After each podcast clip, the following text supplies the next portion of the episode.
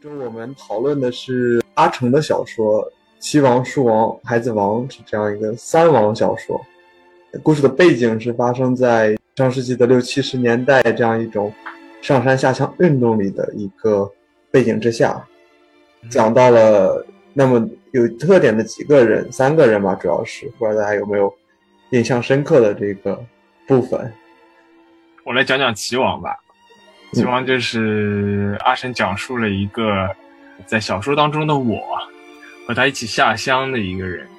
啊，他名叫王一生，然后他对于象棋非常痴迷，是一个棋痴。他们两个在火车上相遇，然后后来在农场里面有几次的见面，又见到农场里的高手脚软，后来再到镇上去下棋，呃，下象棋的这个比赛。没能正式参赛，但是最后还是战胜了一二三名的这样一个这样一个故事。这样讲呢，似乎是就是单纯把他的这个故事线讲出来，但他其实在小说中有非常非常具体，然后又又颇为含蓄的这个笔触来把这个这个这个齐王的形象描绘的非常生动。对的，是非常非常精彩的那个，尤其是最后的对弈的环节。如果稍微剧透一下的话，这个王医生这样一个主人公，他是和十几个人一起下这个棋，然后一直淘汰对方，对方一直对方到留下一个人，那这样一个一对一终极对决，有点像是武侠小说里那种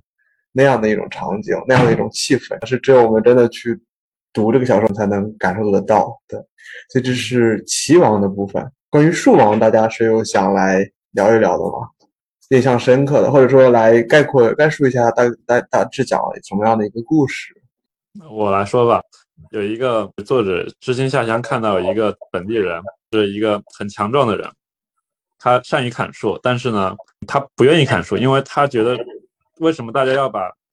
没用的树砍掉，种上有用的树？但其实这些树都是有用的。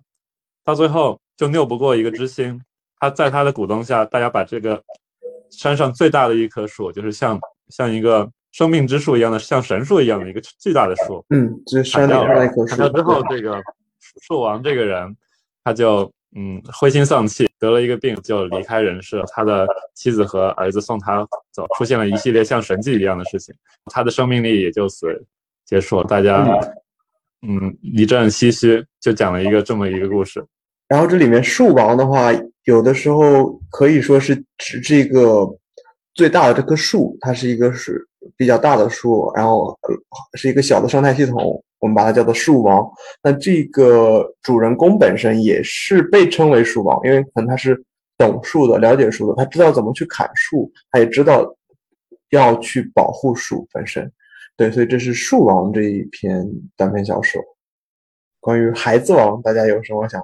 有谁想来概述一下吗？孩子王讲的。讲的是一个从农场被推举去一个当地的小学教书的一个老师的一个情况。这个老师呢，一开始很排斥教书，因为他只是初三毕业，他觉得自己承担不起这个责任。然后被赶鸭子上岸去教书了之后呢，他就发现，其实孩子说他们已经认识了三千多个字，但是其实会写的字不是很多。他他于是就放弃教国家制定的统一的课本。就专门让大家让孩子们写字，从写字开始，让他们清楚的认识到自己写字的能力，然后做一个真诚的孩子。然后在这个过程当中呢，就有一个孩有一个孩子，他叫王福，他就特别上进。然后在某次的打赌当中，他就打赌说他能够从今天写出一篇关于明天的作文。小说的主人公都批判他说，我们的写作永远都是在发生事事情之后。做不到提前去写未来的事情的情况，那在这个过程当中呢，这个孩子就打赌就输了，输了之后呢，就他就被罚抄字典。经历这样一个过程当中呢，这个老师由于和学生打赌，然后就被生产大队的领导就告知说这样的任务不行，他就被迫离开了这个小学。在离开小学之前的最后一堂课呢，这个这个老师就让大家写一篇作文，写我最熟悉的人。然后在写的过程当中呢，这个孩子王写了一篇。文章写出了他父亲是一个，他事情是一个哑巴，受受尽了村里面同别人的嘲笑。他说他他父亲希望他识字，然后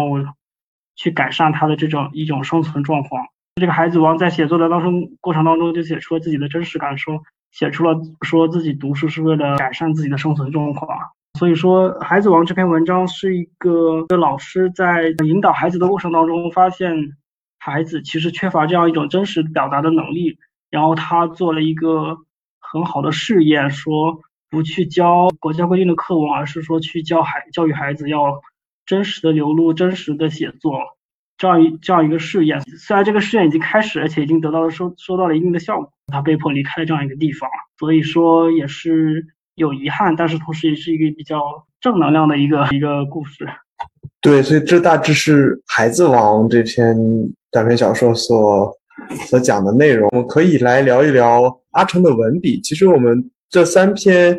短篇里面，我们对阿成的文笔是比较有印象的。也就是说，他所使用的文笔是一种比较平实、非常克制的文笔。为什么这么说？是因为阿成属于。伤痕文学这一代人的一个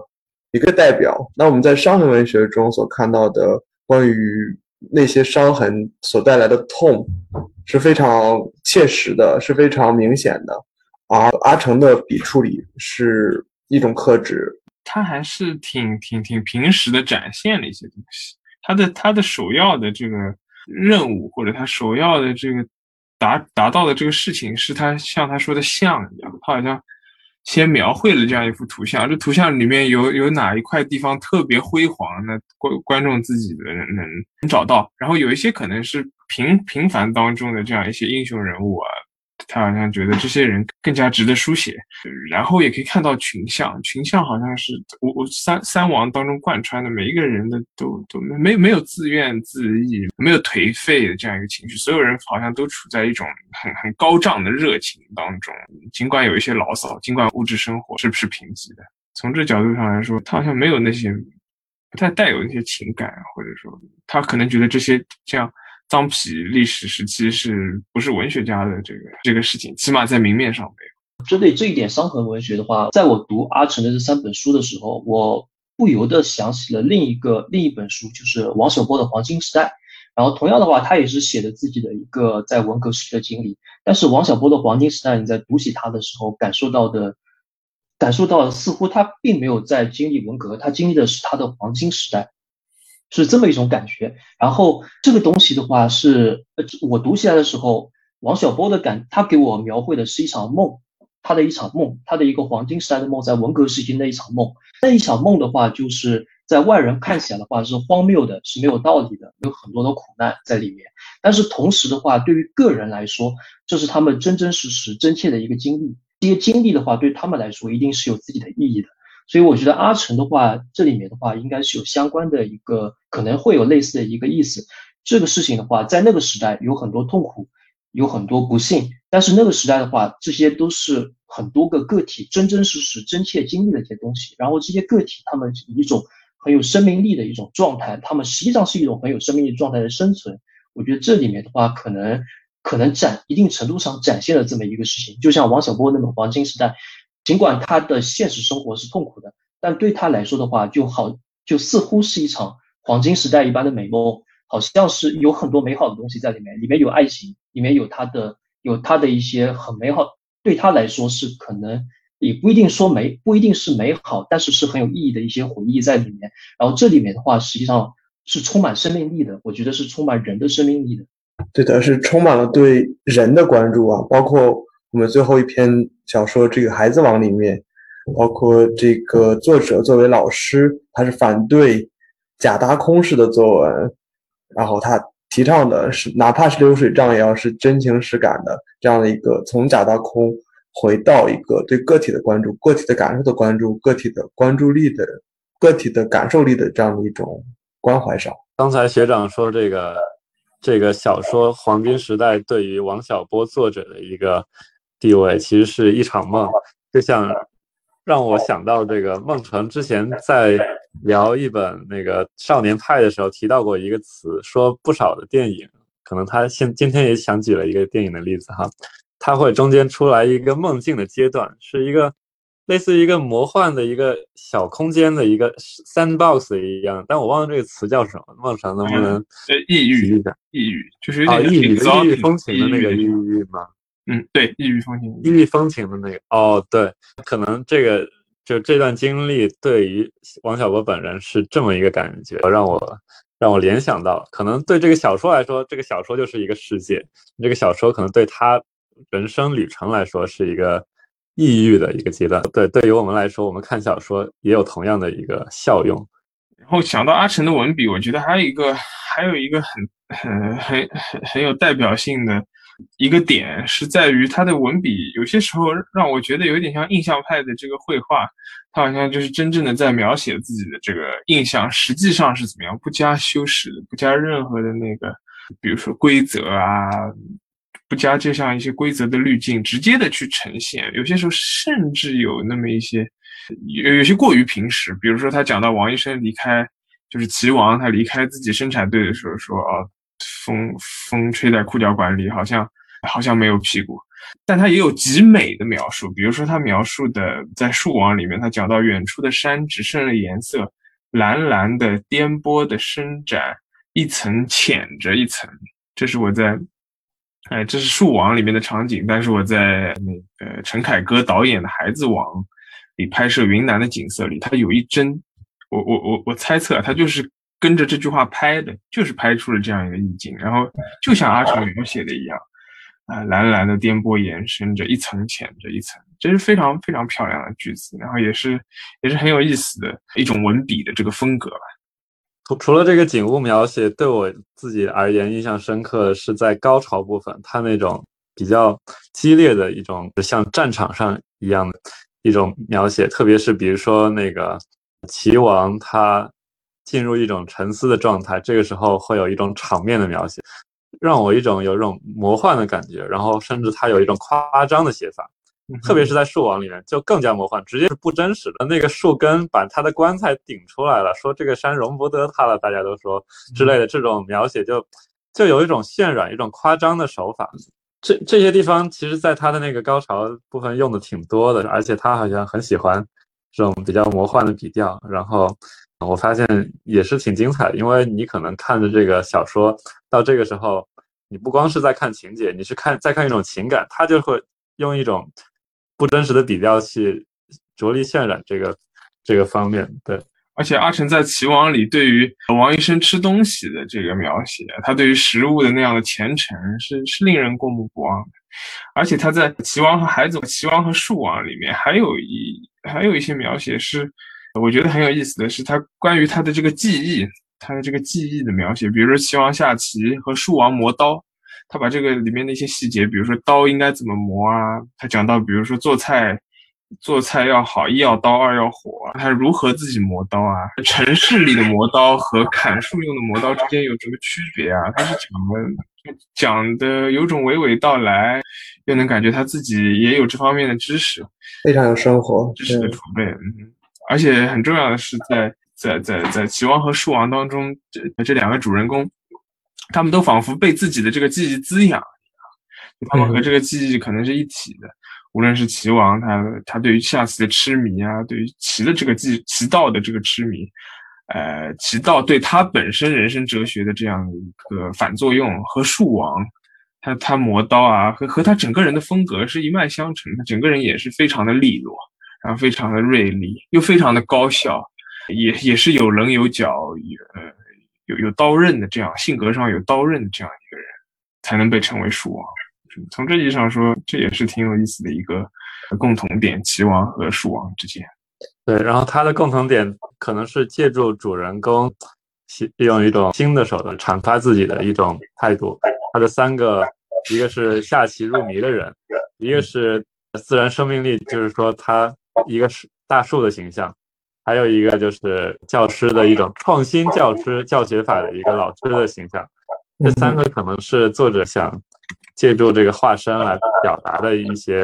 然后他还会设置一些反面的形象去衬托他，反面的人会借借那个反面的人的口吻说出那个反面的那些可能他认为哪些地方不对的一些话，借他们口去说出来，这之间形成了一种。所谓的观观点上的冲突，呃，代替了我们常见的戏剧冲冲突。他可能不是说主人公的遭遇悲惨，而是说这两个人之间的观点产生了交锋，他们这之间产生了矛盾，不是我们通常意义上的就是心提到嗓子眼上。可能期望里面有一个输赢的一个矛盾，但这个就在其他两本里面没有那么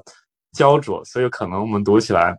齐王是一个比较激烈，我们就就有一种读武侠的感觉。嗯，然后这三本书整体看来呢，可能就是简简短的一简短的一个寓言，可以给我们带来一些小思考、小启发，蕴含了一些作者的一些观察，特别是在这一个特定的历史时期下面背景下面很接地气的一个观察。我觉得阿长的手法当中还有一些很有中国作家的一个，他延续了古代的中国的古代的作家的写作风格，就是。会比较琢磨于意象的刻画上，这同时他也是他本人承认的一种写作的风格。我们可以看，比如说在《齐王》有一个画家带领他们去洗澡的场面的那条河的环境刻画的时候，看到他这样一种的意象的刻画。他有一段说到，他说大家去到那个河的河边的时候，他有一段说到，这时已近傍晚，太阳垂在两山之间，江面便金子一般滚动。岸边石头也如热铁般红起来，有鸟儿在水面上掠来掠去，叫声传得很远。对岸有人在拖长声，声音哄山歌，却不见影子，只觉声音慢慢小了。大家都凝了神看，许久，王医生长叹一声，却不说什么。就是我没有发现，另外还有另外在别的故事当中，比如说在树王当中，我们会看可以可以看到他会描绘说，嗯。树在大家在烧山的时候会说山跟天色，山跟天空的颜色营造的这样一种又紫又红的这样一种环境的呃场面。然后在我们我们还可以看到在孩子王的这篇故事当中，他说到大家后来上山去带着山带着刀去去山上的时候，他又刻意的描绘了说。雾气的样子，还有森林当中的树的竹子的枝杈之间的水滴流下来的样子，它会营造这样一种氛围，或者说它会营造这样一种与人的心境相符合的一种环境，对环境跟人的这样一种统一的这样一种描绘，我觉得是我们中国的文人特有的对意象的把握和对环境的刻画。对的，有一种这个传统的文人画或者水墨画的那样一种味道，对于氛围啊，对于场景的一种整体的把握。对，这是我们前面提到的关于阿城的文笔手法、写作风格的一些讨论。这三篇小说里，既然是小说，其实很重要的是对于人物的一个描写。这三篇小说里都各自有非常多的、非常生动的一些人物。我们读起来还是挺栩栩如生的，不知道大家有没有哪一些比较印象深刻的？起码读完好像都感觉这三个人物都是立得住的，就是对，都是立得住的，而且都是不一样的，并不是那种千人一面的，而是各有各的个性。而且阿成挺擅长在寥寥几笔之间就把一个人物的这个性格啊，他的这个他的这个样子给他给他交代的很清楚。对，比如说，比如说最后吴干事的吴干事在《孩子王》里，吴干事的出场啊，到到吴干事发挥他的作用，基本上也就两三百字吧。但吴干事这个形象好像跃然纸上，包括他在《棋王》里描写脚卵出场，脚卵的出场啊，他他胆他，我记得他是先要把身上清洁一下，然后。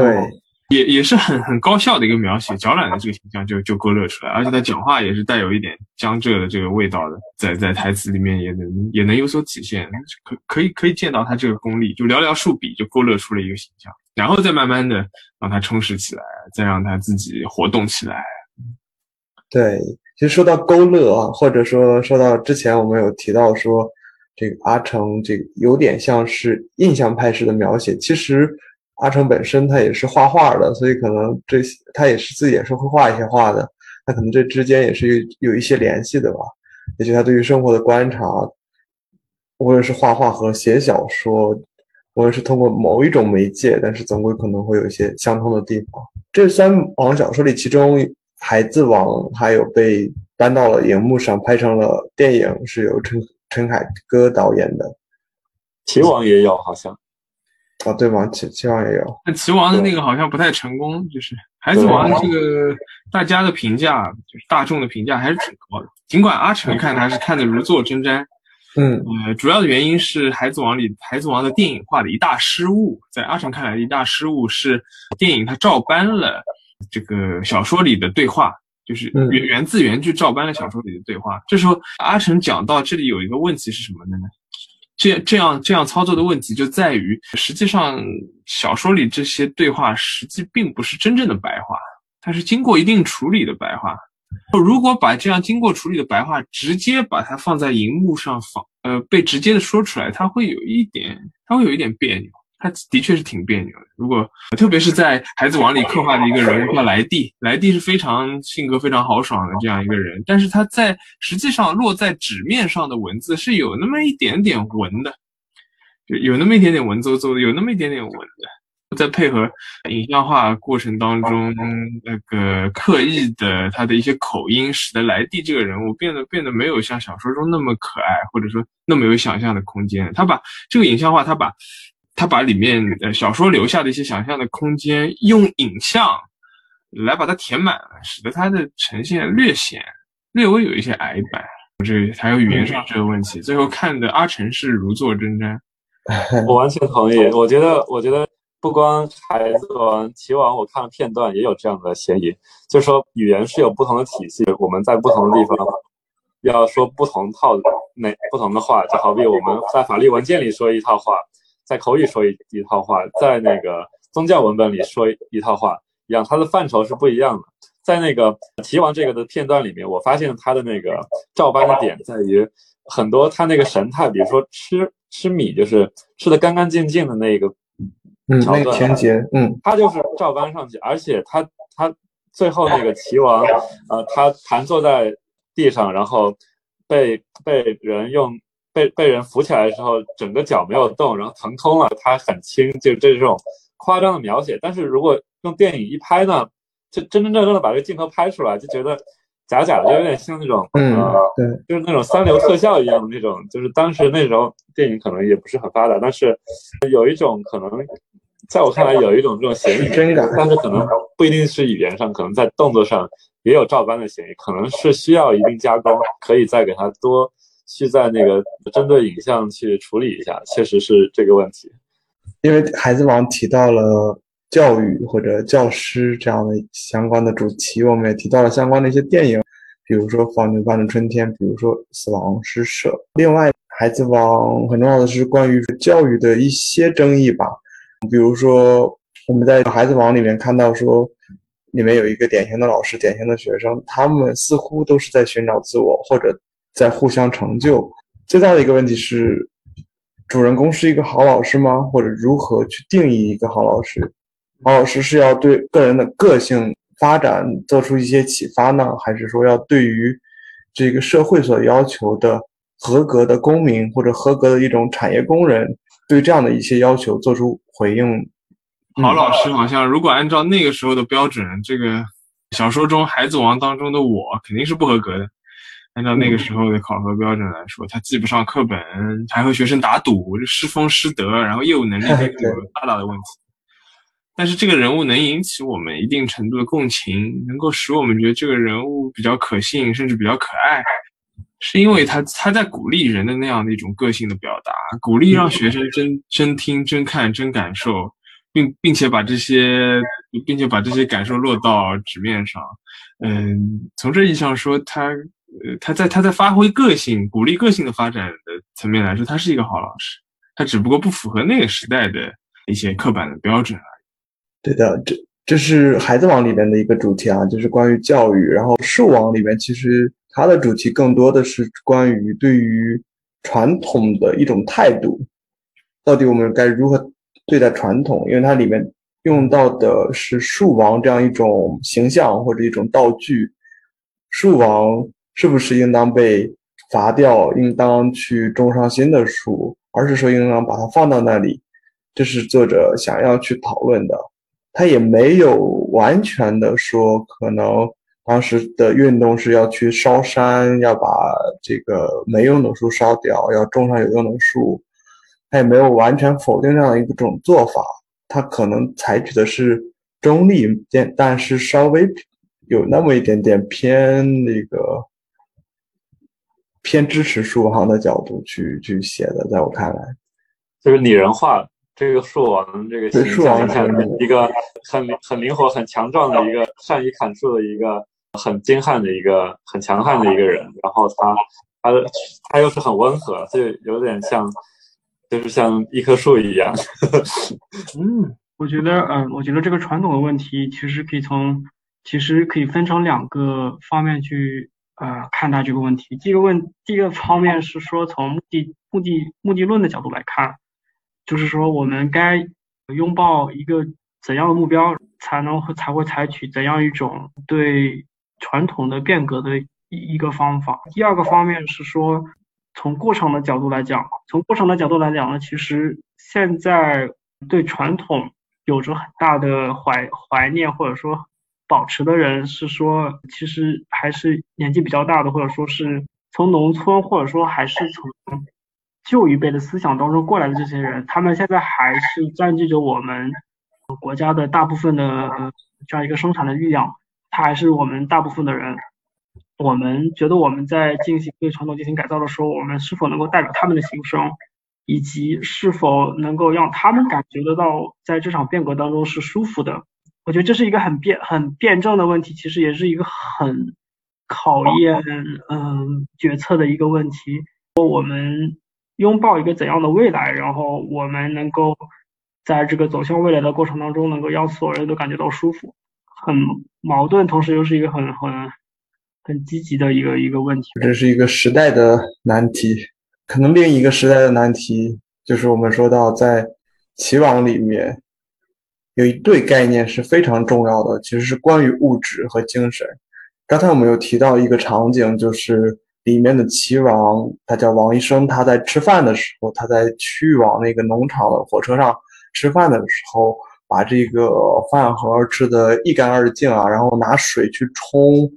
这个饭盒一定要吃干净，饭粒掉到了地上，甚至都要赶快的拿起来，要吃掉，一点都不能浪费。这是一种在物质极度匮乏下对于这种吃饱的一种渴望，但是同时他是棋王，他对于下棋又有一种非常执着的、非常深的一种执念或者追求。而这可能是精神层面，所以这样一对概念是贯穿了《棋王》这部小说的。可以说，他对吃呢，他是很很虔诚，就是小说里的话，齐王对吃很虔诚，但他对吃呢没有那种执念，他对于吃没有那样的一种，他不馋，换言之，他没有那种过度的欲望，他觉得好像一箪食一瓢饮，就很简单的吃，他就他他就很能满足。他他他就很能满足，但是他从在棋在棋上，在精神这个世界里，他追求是无止境，他追求他拜师啊，他追求各种各样的新的新的对于棋的见解啊，在这个层面上啊，他是勇猛精进的，而且呃，在精神呃，而且小说里在棋王里不止一次提到，棋是他们没法夺走，棋是好像棋是介于这个物质和精神形态之间的这样一个一个东西，但是如果你脑海里有棋谱的话。它随时可以下，你可以，然后这个棋是可以变换成各种各样的具象化的。它可以是，它可以是脚软那一副传下来的乌木棋，它可以是拿纸片儿都可以糊的那样的一种棋，它可以是他妈妈用牙刷给他磨成的无字棋。从这角度来说，它有各种各样的具象化的手段，都是正当的。在这个过程当中，他这个精神世界保持一种非保持着一种非常高贵的独立性。是的，没有人能够，是没有人能够夺得去，夺得去。王医生在里面用他那种用用阿成非常印象派式的、非常非常直接的、直击心灵的那样的描述。他说：“除非把我的脑子挖掉，否则这个棋是没有办法，棋棋谱是没有办法夺去的。”嗯嗯，我很喜欢孟辰引用这个“一箪食，一瓢饮”，这也是我们当课文嘛，说“人不堪其忧，回也不改其乐”。还有下半下半文。我觉得就描述了这个齐王的另一半部分的精神生活，就是说，这个当时孔子讨论这个人生志趣，说是你们一二三弟子来讲讲你们的想法。后来他更赞许的那个，大家都课文里读到风雅的那个暮春者，春服既成，然后大概是有一种精神生活，一呼一风呼一，大概是做一种风雅的集会的活动。他们的志趣是在这里，然后回来的时候跟有个三三五五的，可能跟下棋一样，有一个社会性的一个。一个交流是有有这么一个健康的游戏，是一个社会性的一个一个一个像游戏一样的一个一个精神追求，在享受这个过程，然后咏而归，边唱歌边回来。这这个这个是在孔子当的言文说，孔子是更追求的，说无从点也。这个这个这这个点可能挺挺适合齐王下棋这个场景。当然，可能有一些让我让我想到孟城这个但我感觉。齐王比他更厚重，齐王比这个更厚重一些。齐王比那个玉壶仪、风壶舞仪要更厚重一些。玉壶仪、风壶有种那种生活愉悦、耍的 vive 的那种感觉，但是齐王是他把一件和生死无关的事情，仿佛是整个宇宙的重量都好像在他肩膀上一样，使得他，使得他使使得他处于那种老僧入那种老僧入定的状态。他他他有他有那样举轻若重这样。对，我很同意，这个应该是他多出来的部分，而且我是觉得他这个呃命名虽然可能这是我的私货哈，但是夹带私货的感觉，这个王医生他这个这个谐音，然后他可能是一个怎么样去治疗我们一些心病的一些伤痕的一些一种一种良药，但是这个这个我觉得不一定是靠靠谱哈，就是医生这么一想，嗯对，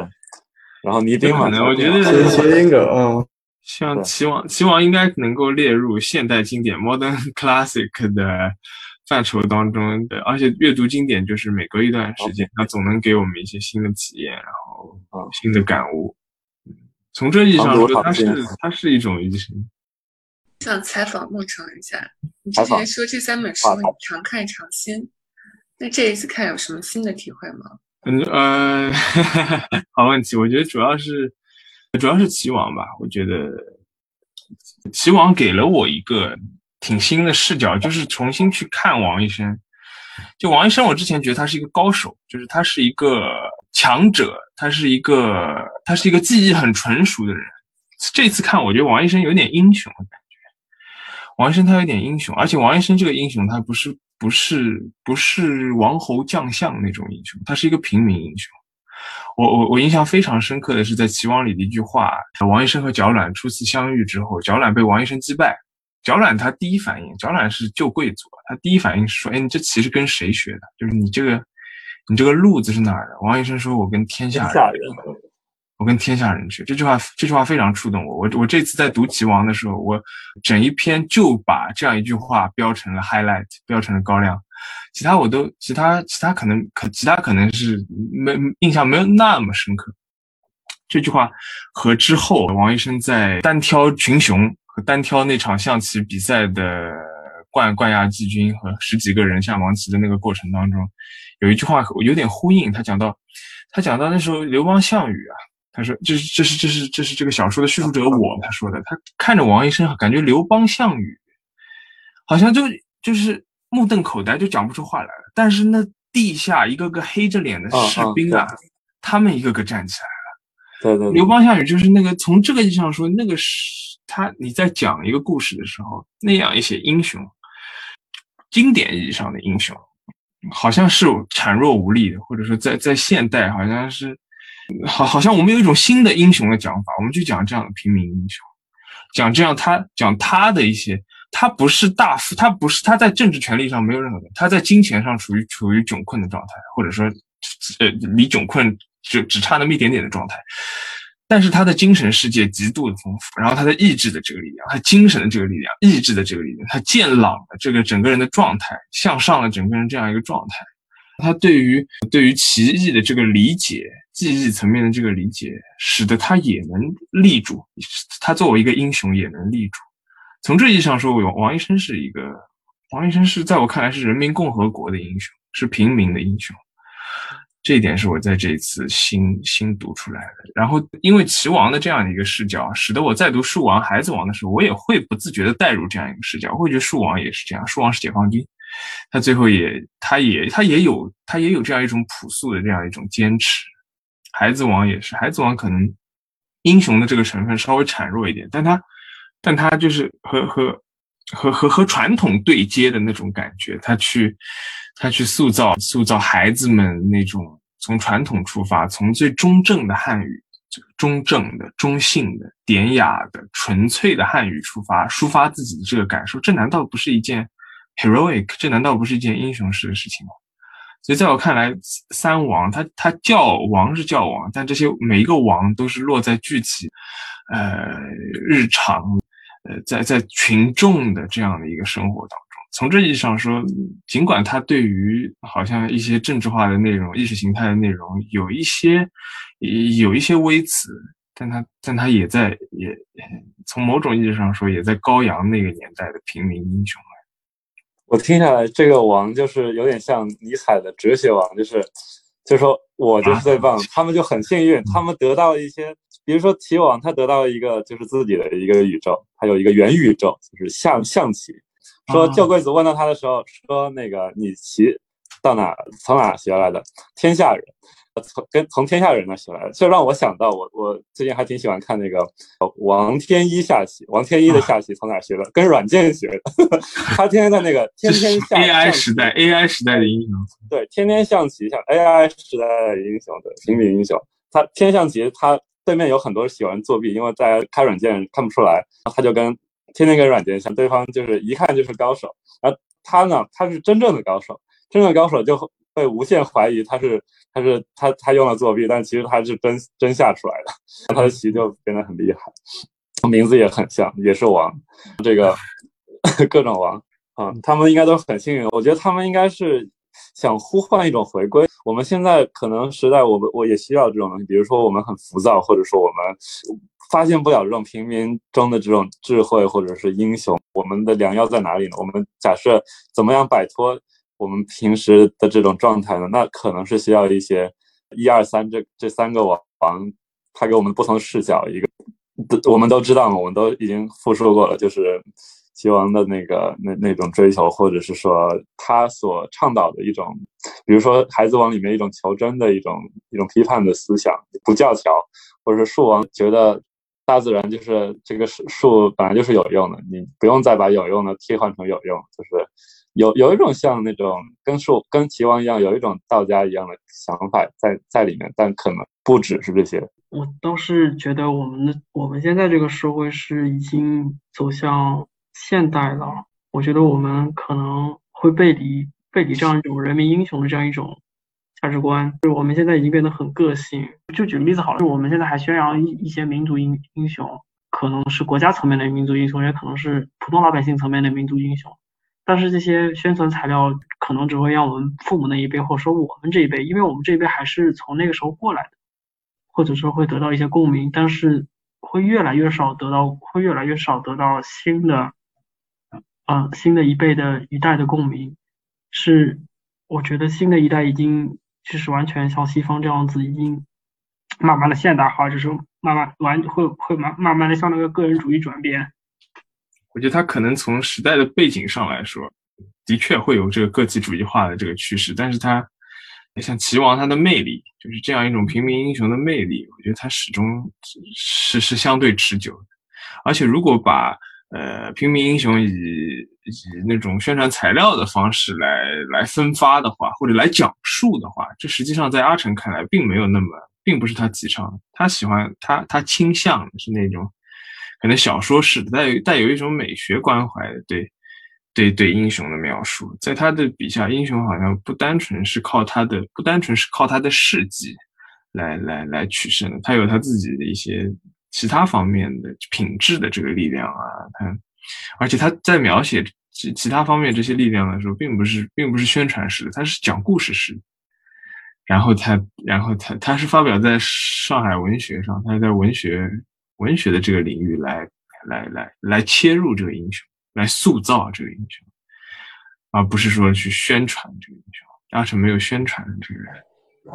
这个意味，可能可能这是他迷人的原因，可能这是他这个这样的英雄迷人的原因。在我看来，这个东西是古已有之。我们说我们在最好的时代，又在最坏的时代嘛。不是说我们现在的现社会变得现代化了，或者是说个人化了，而是我们看到的这些，或者说我们的年龄关心到的这些。嗯，我很同意。就是一开始介绍了说这三个故事都是在很相似的背景下面，然后描绘了可能不同的人物性格，包括在树王中体现的。就举个例子。在砍树这件事情，有的人他可能比较积极，有的人就处于观望状态，有的人就是明显的反对，就是说是不同的人在同一大环境下面的反应。但是我现在在看这三个故事，包括听了你们刚才说的，呃，就觉得可能有不同的想法，呃，像。他们大环境虽然相同，但是这三个故事主人他的小环境其实并不相同。